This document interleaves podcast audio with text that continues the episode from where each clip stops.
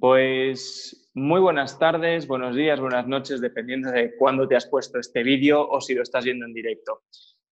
Em, aquí está Samuel Almedillas retransmitiendo siempre, pues, em, em, trayendo a muchas personas esa información consciente, esas también personas que están eh, difundiendo verdad, difundiendo su verdad y sobre todo dándonos ese toque de variedad en lo que nosotros conocemos como nuestra vida consciente.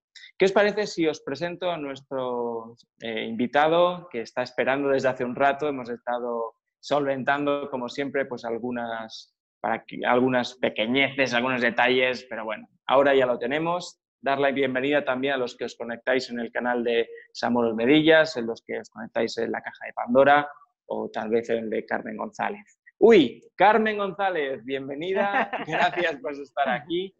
Y bueno, ¿cómo te encuentras? Muy bien, muchas gracias Samuel por invitarme y, un placer por facilitarme tanto las cosas. Muchísimas gracias.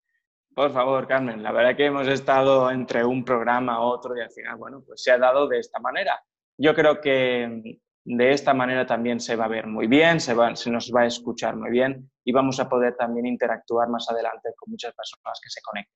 ¿Nos puedes contar un poquito em, para iniciar este vídeo en qué consiste lo que tú estás haciendo? Yo lo he leído, creo que tengo una idea general, pero los que no te conocen, puedas presentarte, Carmen. Bueno, pues em, hago muchas cosas, pero una de las principales en las que ahora mismo estoy dedicando la gran parte de mi tiempo es a una formación que se llama cuentoterapia. Se llama así, aunque eh, eh, es la utilización de los cuentos, aunque no solamente sea para temas terapéuticos. La palabra se acuñó así porque su creador, que es Lorenzo Antonio Hernández Payares, que es un psicólogo y psicoterapeuta murciano, eh, lo utilizó precisamente pues, para trabajar los cuentos con los niños que tenían dificultades de aprendizaje. Y lo utilizaba en la terapia, por eso se le dio ese nombre. Pero con el tiempo, que esto es una formación que se lleva dando en España como unos 20, 25 años, pues nos hemos dado cuenta que los cuentos se pueden utilizar no solamente para temas terapéuticos, sino para temas de educación, sobre todo educación en valores, educación emocional, eh, para mm, la cohesión de equipos, para la, eh, si hay algún tema de, conflictos, para la mediación de conflictos. Bueno, las eh, utilidades del cuento son muchísimas porque siempre tenemos el pensamiento de que el cuento está para los niños y para dormir a los niños, y en realidad el cuento está para despertar las conciencias internas. Durante mucho tiempo se ha utilizado para ocio y eso está perfecto, pero además lo podemos utilizar para otras muchas cosas. ¿no? Ahora tenemos, eh, en las editoriales están haciendo un magnífico trabajo en álbumes ilustrados eh, y, bueno, tenemos los cuentos tradicionales de toda la vida, no eh, acotándonos únicamente a los que Walt Disney eh, pues, publicitó tanto y que además están totalmente trastocados con lo que es la tradición, sino la cantidad de cuentos que en todas las tradiciones hay. Y luego la filosofía oriental, que también es un, bueno, pues eh, magnífica para darnos mensajes que en un momento determinado nos pueden ayudar simplemente pues a darnos una orientación de cómo podemos resolver un conflicto, que para, para mí es lo, más interesante del cuento, que te ofrece una solución pero que no te dice cómo tienes que hacerlo, ¿no? Uno mismo sabe eh, la solución propia que tienes que tener. Son como los coaches, ¿sabes? Eh, ahora mismo que está tan en boga el tema del coach, ¿no? El coach es una persona que nunca te dice lo que tienes que hacer, sino que te va dando, te va haciendo preguntas para que a través de esas preguntas cada persona pueda encontrar su propia solución. Pues el cuento actúa más o menos de la misma manera. Ofrece una solución a través de la dificultad que tiene cada personaje, cada héroe o heroína, y si te sientes identificado con el problema que tiene el héroe o la heroína, sabes cómo él o ella lo ha solucionado y entonces puedes encontrar tu propia solución. Un poquito más o menos eso es lo que es la cuentoterapia. En la, formación ayudamos a tener la sensibilidad necesaria para escoger el cuento adecuado a cada persona. Vaya, eh, es muy curioso que, como tú dices, algo que durante años hemos utilizado para dormir, En realidad estás diciendo de que este tipo de cuentos es para despertar, un despertar de la conciencia y un despertar de aquello que está encerrado, que durante tiempo no, lo no le hemos dado, digamos, lugar y ahora de una manera u otra con esa identificación de los personajes podemos como darnos esos chispazos para decir, ¡Ah! vaya, era esto o era aquello. ¿Voy bien? Sí, sí, sí, sí. Además, eso lo hacíamos siempre de, una forma inconsciente. ¿eh? Ahora lo que, lo que pasa es que le ponemos como más conciencia a eso. Estamos haciendo un mindfulness del, propio, del propio cuento. Le estamos poniendo la conciencia a ese mensaje que nos quiere transmitir. Pero de hecho lo han hecho durante toda la vida aunque no nos hayamos dado cuenta. ¿eh? Simplemente ahora es hacerlo como más visible. Digamos que se puede utilizar la cuentoterapia con cualquier tipo de cuento, aunque sean un poquito ahí, ahí. Bueno, no, nosotros hacemos una selección de los cuentos que son apropiados para trabajar con ciertos temas. Eh, cuentos existen de todo tipo y todos son útiles. Lo que pasa es que para, para qué es lo que lo quieres utilizar. Precisamente la cuentoterapia lo que, lo que nosotros trabajamos es qué tipo de cuentos van mm, específicamente para un problema o para otro. ¿no? Porque si nosotros vemos entre todos los cuentos que hay, parecen contradictorias las, las, informaciones o los mensajes que nos dan unos u otros, pero es que cada persona tenemos un problema diferente. Entonces, a cada persona le tendremos que dar el cuento adecuado para su situación. Eso no quiere decir que no podamos contar los cuentos que queramos, pero habrán algunos que nos lleguen de una manera especial, de una manera determinada. Y ese es el que nos va a ayudar. Y a veces lo hacen de una forma como mm, que no nos enteramos. Pero eso lo mismo pasa a lo mejor cuando ves una película o cuando contemplas eh, o, te viene una, mm, una de, estas imágenes eh, con, un mensaje, ¿no? una cita de un autor, ¿no? que dices, ay, mira, esto me está sirviendo en este momento. ¿no? Hay muchas formas de llegar, porque es como, como estar preparado para recibir la información. Y entonces, eh, ah, bueno, pues ahí tenemos que, que estar como atentos, ¿no? y, esa, y, esa manera de estar atentos em, tiene algo que ver con la intuición que tiene el terapeuta a la hora de percatarse qué tipo de cuentos le viene para uno para otro. ¿Juega un, papel importante la intuición? Sí, sí, sí, sí. Em, nos fiamos muy poco de la intuición, porque hay muchas veces que yo puedo estar simplemente hablando contigo y yo digo, pues yo a Samuel le daría este cuento. Y no sé por qué se lo daría, no sé por qué dárselo me refiero a leértelo o a contártelo, ¿no? O ofrecerte este cuento. No sé exactamente por qué lo haría, pero me ha venido esa información, ¿no? Y tenemos que hacer caso a las intuiciones. Por un lado está eso, y por otro está el conocimiento de un montón de cuentos y de que esa persona, con una escucha activa, tú lo que les estás es, eh, escuchando no solamente lo que dice, sino cómo se expresa, y entonces dices, a esta persona yo creo que le va a ir bien tal cuento. Primero entonces... Tenemos como un, cuento terapeuta o un especialista de los cuentos para, ofrecer este tipo de, bueno, de, servicio, ¿no? Que además lo hacemos eh, simplemente a veces simplemente estás hablando con un amigo y dices, le voy a contar este cuento que yo creo que le va a ir bien para tal situación que me está contando, ¿no? Entonces, primero recibes a un consultante ¿sí? Y te, cuenta sus cosas, ¿cierto? Te cuenta su historia y luego entra de que voy a aplicar la técnica de la cuentoterapia o es directamente que esta persona va a alguien que es cuentoterapeuta y va a lo que va. Sí, a ver, exactamente la figura como de cuentoterapeuta propiamente eh, no existe. No hay como un consultor de cuentoterapia en la que tú vas y expresas tu, tu problema. Eso por lo menos ahora mismo no existe. Lo que sí que hay muchos profesionales que utilizan la cuentoterapia como herramienta. Por ejemplo, educadores, ¿vale? Tienen un problema en la clase o ven alguna dificultad con algunos niños y entonces cuentan una historia, cuentan un, cuento que eh, esté relacionado con ese problema o con lo que se intenta solventar o lo que se intenta aprender o con una emoción que ha surgido en ese momento y que tienen que darle cabida. O, por ejemplo, un psicólogo que tiene pues, un paciente y a través de, una historia puede eh, situar un poco más su situación, como lo hacía Jorge Bucay. Jorge Bucay, con sus, con sus cuentos, mm, tomaba mucho de la filosofía oriental y entonces hacía sus propios cuentos para ofrecérselos a los pacientes que él tenía. Pero esto se puede aplicar en otras muchas cosas. Imagínate que tú eres un director de empresa y quieres hacer una reunión porque hay diferentes conflictos entre los departamentos y eh, un director o un, de empresa o un director de equipo o cualquier persona que lleve un equipo de personas. Y comienza la reunión a lo mejor como un, con un cuento para eh, simplemente para establecer eh, pues un clima más sosegado, más de tranquilidad y enfocar a lo mejor ciertos problemas a través del cuento. Porque el cuento lo que nos proporciona es una forma como muy suave de entrar en temas que a lo mejor son conflictivos. Imagínate que tenemos un problema entre diferentes departamentos, contamos un cuento en el que más o menos esté produciendo esa situación y entonces a través del cuento, como es algo que está como ajeno, es una metáfora de tú, del problema que se está viviendo en la empresa, pues también se puede solucionar. O sea que como consultorios de cuentoterapia exactamente no hay, pero sí que eh, es una herramienta que se puede aplicar en muchas profesiones.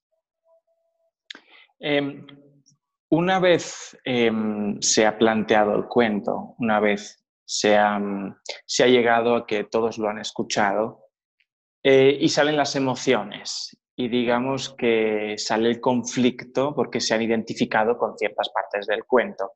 Eh, ¿Cómo viene desarrollado? Digamos, ¿se vuelve a contar otro cuento o simplemente mm. se aplica otra, otra técnica? ¿Cómo, cómo conseguís eh, seguir con la dinámica? Bueno, en cada uno de los escenarios que te he presentado se, funciona, se aplicaría, dijéramos, una metodología diferente, ¿no?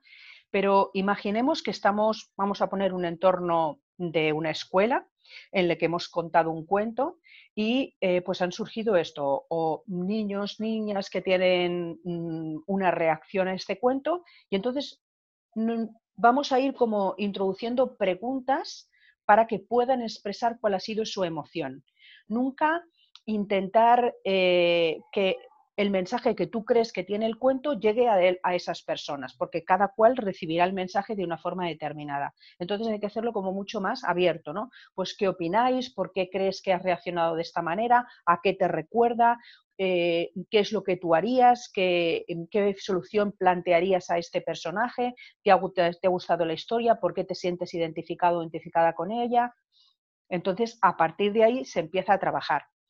Si eres psicólogo, pues entonces ya irás introduciendo otro, otro tipo de herramientas para poder eh, ayudar a esa persona en el conflicto que tenga. Si es en la empresa, pues, perdona, dime, dime. No, no, eh, te he cortado, disculpa que si es en la empresa, pues entonces eh, igual se establecen, bueno, pues no sé, ¿qué, ¿qué, os parece que podemos, que tenemos este problema y cómo lo podríamos solventar, ¿no? Siempre que haya pues la, predisposición al diálogo, ¿no? Y hay veces en las que no, que las personas simplemente se quedan pues con eso en la cabeza, van vueltas y al cabo de un tiempo, pues entonces eh, empiezan a cambiar actitudes, ¿no? Porque el cuento es, una cosa lenta.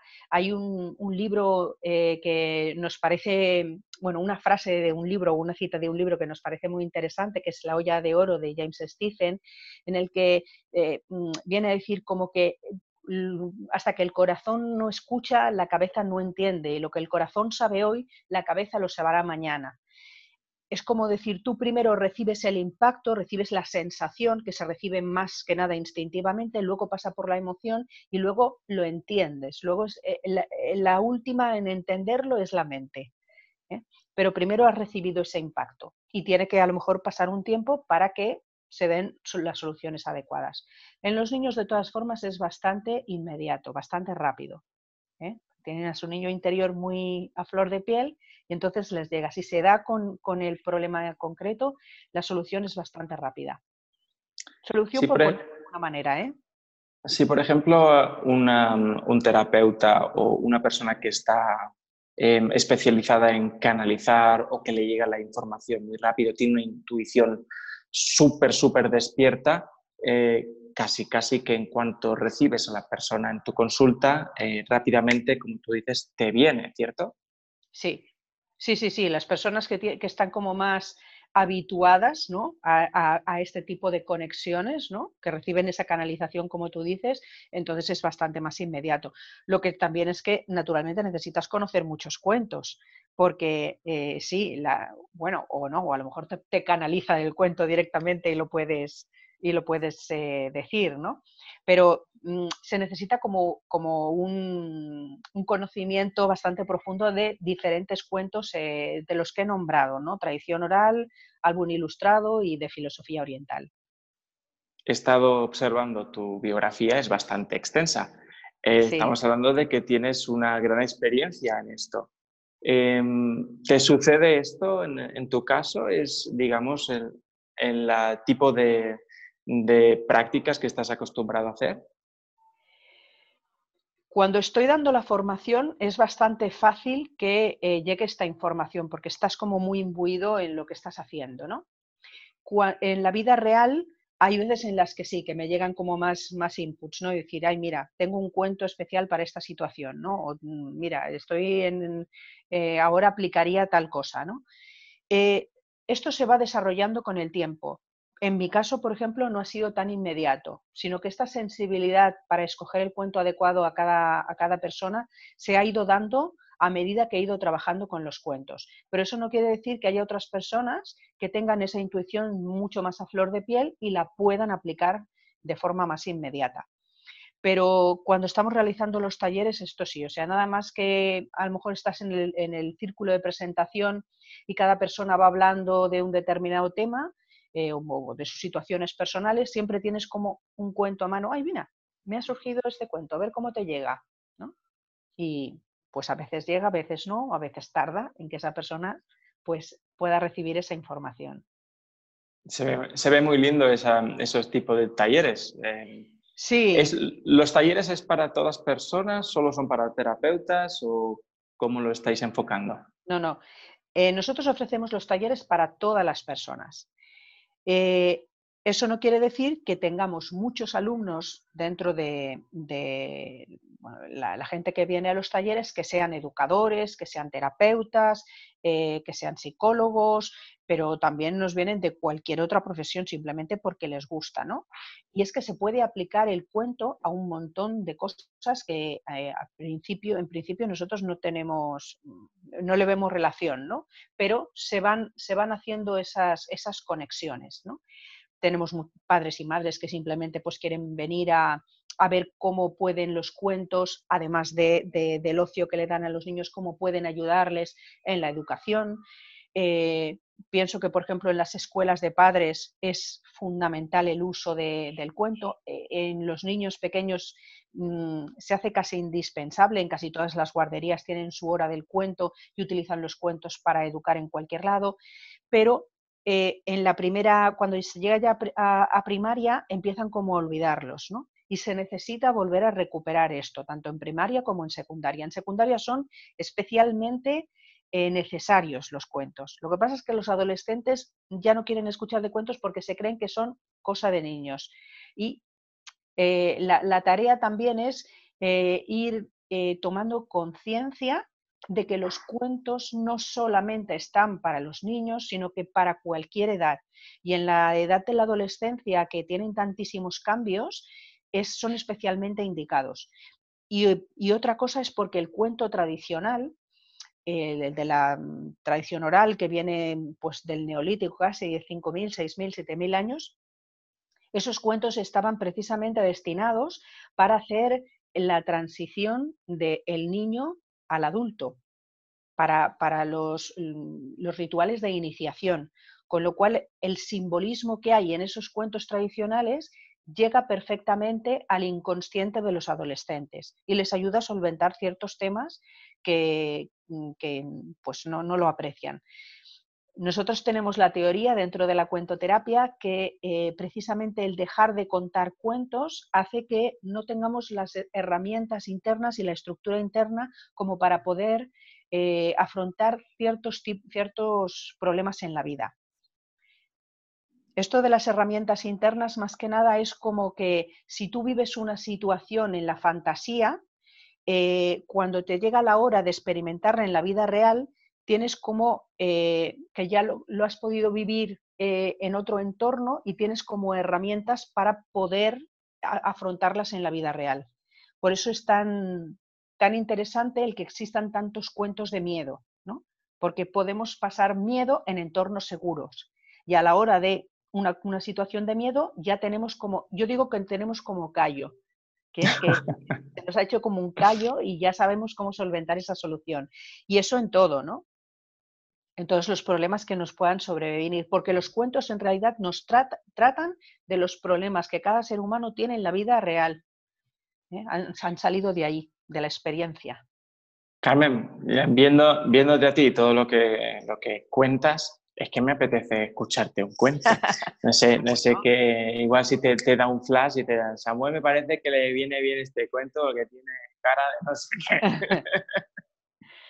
¿Te atreves a, contar así un cuento? Por supuesto, por supuesto. Eh, eh, los cuentos así más especiales son los cuentos de eh, álbumes ilustrados, pero aquí es un poco difícil. Entonces voy a utilizar, dijéramos, simplemente la palabra para transmitiros un álbum ilustrado. Un álbum ilustrado que me gusta mucho y que yo creo que se puede aplicar en muchas situaciones. Eh, porque el mensaje que nos da es más o menos universal y a todos creo que nos puede tocar el puntito. Se llama precisamente El Punto y es de, es de un autor ilustrador que es Peter H. Reynolds y nos habla de, de, una niña, de Basti. Basti estaba en clase de dibujo todos hemos estado en clase de dibujo alguna vez, ¿verdad? Y aquel día la profesora de Basti le dijo, vamos a hacer un dibujo libre. Basti pensó, ¿dibujo libre? Eh, pero, pero, ¿cómo un dibujo libre? Sí, Basti, dibuja lo que quieras. Pero, pero ¿qué dibujo? ¿Dibujo una ballena? ¿Un abanico? ¿Un, un oso? Lo que quieras, Basti, dibuja lo que quieras. Pero Basti no sabía qué dibujar, así que se pasó toda la hora enfadada, con el papel en blanco. Cuando acabó la clase, la profesora se acercó, miró el papel en blanco y dijo, ¡guau! ¡Qué interesante! Un oso polar bajo una montaña de nieve. Hmm. No he dibujado nada, dijo Basti. ¿Y, ¿Y por qué no has dibujado nada? le dijo su profesora. Pues porque no se me ocurría nada que dibujar. Entonces la profesora le dijo, está bien, pues dibuja un punto, a ver dónde te lleva. Y Basti dijo, ¿qué dibuje qué? Un punto. Pero Basti estaba tan enfadada que cogió su lápiz y lo dejó caer con fuerza sobre el papel que casi casi lo perfora. La profesora cogió la hoja, le dio una vuelta, le dio otra, le dijo, ¡Wala! ¡Qué interesante! Y ahora, fírmalo. Y Basti dijo que lo firme. Sí, fírmalo. Basti pensó que tal vez no sabía dibujar, pero sí que sabía poner su nombre. Así que puso su nombre bajo el punto. A la semana siguiente volví a ver clase de dibujo y Basti no quería ir. otra vez dibujo libre, hay que ver. Y, y el caso es que cuando llegó a la clase se quedó anonadada, boquiabierta, ojiplática, porque encima de la mesa de la profesora estaba colgado su dibujo, y no en un marco cualquiera, en un marco dorado. Y Basti se lo quedó mirando y dijo, ¡Hala! Yo puedo hacer un punto mejor que ese. Y sí, a partir de ese momento cogió su caja de colores que no había abierto nunca y empezó a pintar puntos. Y pintó un punto de color rojo y un punto amarillo y un punto verde y un punto azul y, vio que si, que si mezclaba el azul con el rojo podía pintar un, pinto, un punto violeta y, cuando ya acabó toda la gama de colores, pensó que si podía hacer puntos pequeños, también podía hacer puntos grandes.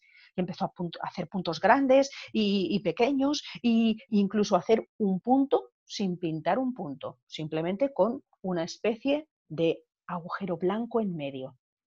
Cuando ya tuvo tantos dibujos hechos, la profesora hizo una exposición por los pasillos del colegio. Y allí todos admiraban el arte de Basti un niño pequeño se acercó a Basti y le dijo, ¡Hala! Tú sí que sabes pintar. Y Basti dijo, pues tú también puedes hacerlo. Y el niño dijo, no, yo no sé. Yo no sé ni siquiera hacer una recta con una regla. Y Basti le dijo, inténtalo. Le dio una hoja de su blog, que desde ese momento llevaba siempre con ella, y el niño dibujó una recta. Le salió un poco torcida. Pero Basti miró la hoja, le dio una vuelta, le dio la otra y le dijo, qué interesante. ¿Y ahora? Fírmalo. Y sabes, Samuel, no sabemos si ese niño llegó a ser tan gran artista como Basti, pero lo que sí que sabemos es que allí donde hay un punto, hay un camino. Y color en colorado, este cuento se ha acabado. Uf, creo que esto era para mí. creo que esto era para mí. Wow, me ha encantado, me ha gustado mucho y sé eh, ahora más de cerca de cómo la contoterapia puede llegar a muchas personas y que lo que me toca a mí puede tocar a miles y miles de personas que puedan sacar esa emoción que la tienen ahí tan encerradita y sobre todo en que puedan también desahogar esa información que está bloqueada. Muchas gracias eh, por haber estado esta mañana con nosotros. Carmen, te agradezco mucho. ¿Cómo podemos localizarte? Pues a ver, eh, lo más fácil es que me escribáis un email. Es carmen arroba y luego el nombre de la empresa que es EIDEP, lo deletreo E de escuela, I de internacional, D de desarrollo, E de emocional y P de profesional carmen.eidep.com. Si me escribís ahí, pues eh, podéis, eh, me decís la ciudad donde, donde, estáis y entonces yo os derivo a la persona que lleve o si, la, si yo organizo esa ciudad, que yo organizo Barcelona, Ciudad de México, Bogotá, Medellín, si yo soy la que organizo esas ciudades, os proporciono la información del taller que se esté dando en ese momento o de otros talleres que se puedan realizar o si queréis asistir a un encuentro internacional que hay en el mes de diciembre en Albacete, en España, pues os proporciono toda la información que necesitéis. Qué lindo. bueno, la pues... web, la web eidep.com o cuentoterapia.com, o sea, hay muchos, muchas formas de poder localizarme, pero yo creo que esas son las más directas. Bueno, toda la información de Carmen González la van a tener abajo en el link Van a poder también eh, poner sus comentarios, todo aquel que, quiera también pues, eh, estar con ella, escríbanle por favor un email, visiten su página, eh, si tiene pues, sus redes sociales van a estar todas aquí explicadas y también con su biografía. A vosotros que nos habéis estado visitando, daros las gracias, daros las gracias por un día más poder estar aquí con nosotros sobre todo pues eh, em, aumentando un poquito más la conciencia y siendo felices y transmitiendo que la felicidad es posible incluso aunque no sepamos ni dibujar un punto. Así es que gracias Carmen, que tengas un buen día y a todos vosotros que os suscribáis al canal, que compartáis estos vídeos y pongan muchos, muchos comentarios y agradecimientos a Carmen que se lo merece. Gracias, Carmen. Gracias a vosotros. ¿eh? Buen día Gracias, gracias.